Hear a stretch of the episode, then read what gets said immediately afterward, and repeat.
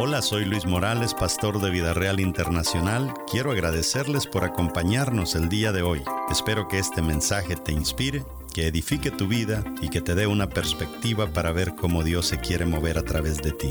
Disfruta el mensaje.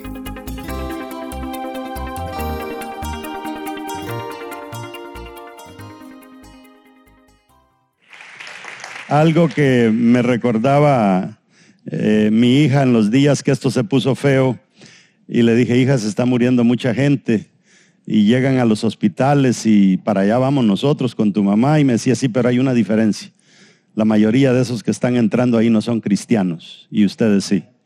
Y eso hace una gran diferencia. La verdad es que cuando tenemos a Dios como Padre, todo el panorama cambia. Yo siempre he hablado de una vida paralela, un universo paralelo, mientras en Egipto los egipcios estaban muriendo de plagas, el pueblo de Israel se estaba preparando para salir. Vamos a leer en Génesis 39, verso 6, solo una parte del versículo. Vamos a leer la parte B del versículo. Dice, José tenía muy buen físico y era muy atractivo. ¿Cómo dice que era? Tenía buen físico y un tremendo atractivo. Vamos a hablar hoy sobre la lealtad. Eh, la verdad es que dése un aplauso. Ustedes han sido leales a Dios porque todavía están acá. Ese es un valor tremendo, el valor de la lealtad. Y el problema es que cuando la persona es elegante, es bonita, es guapo, es buen mozo, eh, esa es una gran tentación para ser desleal. Pero vamos a leer el próximo versículo, a ver si José se iba por ahí. No, es que yo soy guapo, por favor, ¿verdad? Dejen que las chicas me persigan. Génesis 39, 8 y 9 dice, pero José no quiso saber nada, hablando de la señora que quería acostarse con él, sino que le contestó, mire señora, mi patrón ya no tiene que preocuparse de nada en la casa, porque todo me lo ha confiado a mí. Verso 9. En esta casa no hay nadie más importante que yo.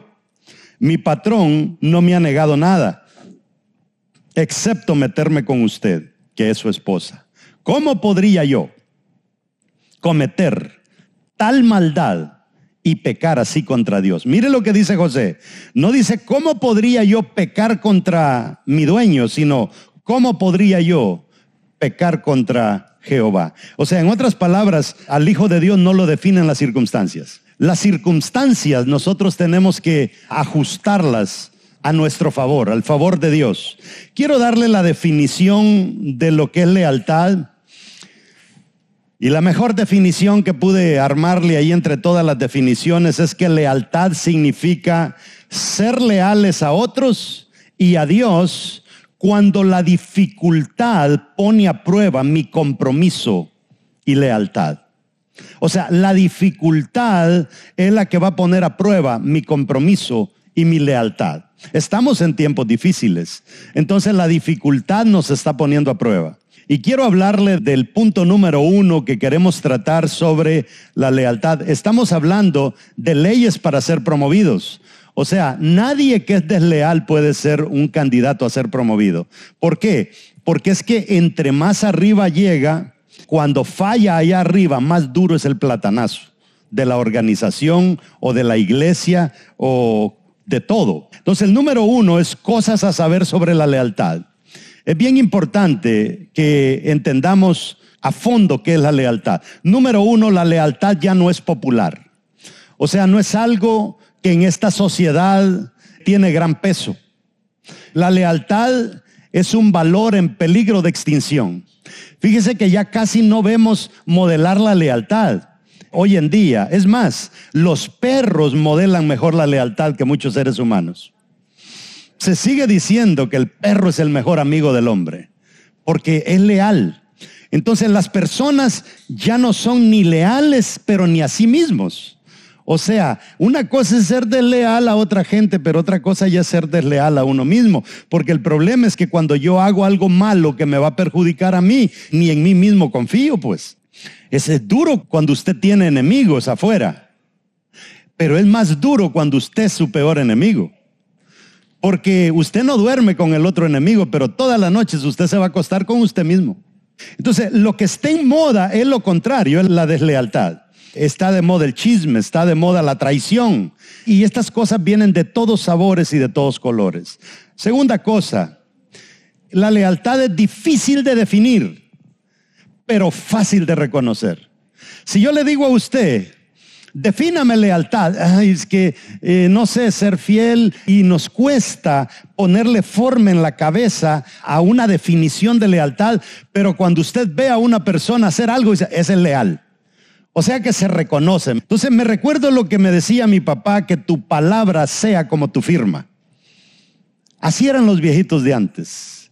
Lo que decían, eso hacían y su palabra valía mucho.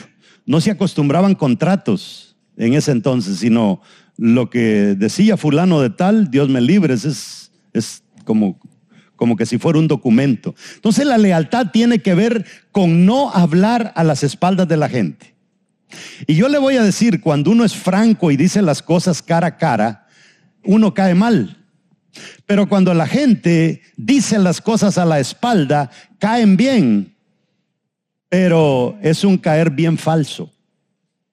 Prefiero caer mal por decir la verdad que caer bien por ocultar la mentira. No, no funciona. Número tres, ser leal es costoso. Pero es más costoso ser desleal. Es difícil para muchos hombres ser leales a su esposa o para muchas esposas serle leales a sus esposos. Es difícil, pero es más difícil pasar por el dolor de una deslealtad. Cuando ya llegamos al tema con quién se quedan los niños, cómo vamos a dividir las pertenencias, todo lo que la gente habla, por tres minutos de deslealtad nosotros arruinamos 30 y 60 años de nuestra vida. Es terrible. Entonces hay que entender que no vale la pena, diga conmigo, no vale la pena ser desleal. Herimos a más personas y socavamos nuestro buen nombre. Nosotros mismos nos serruchamos el piso. Número cuatro, la lealtad debe ser en el pasado, en el presente y en el futuro. De nada sirve que usted diga, de 20 para abajo yo fui leal. Ah, pero es que a mí muchas mujeres me hicieron tanto daño que tomé la decisión que de los 21 en adelante yo iba a tener tres novias, cuatro novias y dos mujeres. ¿De qué sirve que fuiste leal en tu juventud? ¿De qué sirve que fuiste leal ayer pero no eres leal hoy? ¿De qué sirve que fuiste leal ayer, eres leal hoy pero no vas a ser leal mañana? O sea, la lealtad es algo con lo que nos casamos y con eso vamos a morir, siendo leales. Eh, número cinco, la lealtad exige integridad y exige honestidad. Tenemos que ser íntegros y tenemos que ser honestos para nosotros ser leales. Número seis, la lealtad nos hace fiables. La gente confía en nosotros por una sencilla razón, porque somos leales. Si alguien desconfía de nosotros es porque han visto que no hay lealtad en nosotros. Y entonces cuando se pierde la confianza. Y número siete, el leal es el único capaz de perdonar a un desleal. A veces uno le dice, en consejería de parejas, uno le dice a la esposa, perdónelo, él le fue infiel, perdónelo. Y ella dice, es que no lo puedo perdonar. Y entonces uno como consejero hace la siguiente pregunta. ¿Y usted alguna vez le ha sido desleal? Sí, pero eso fue ya hace años. O sea, un desleal no puede perdonar. El único que tiene la capacidad de perdonar es un leal. Eso es algo que debemos de entenderlo.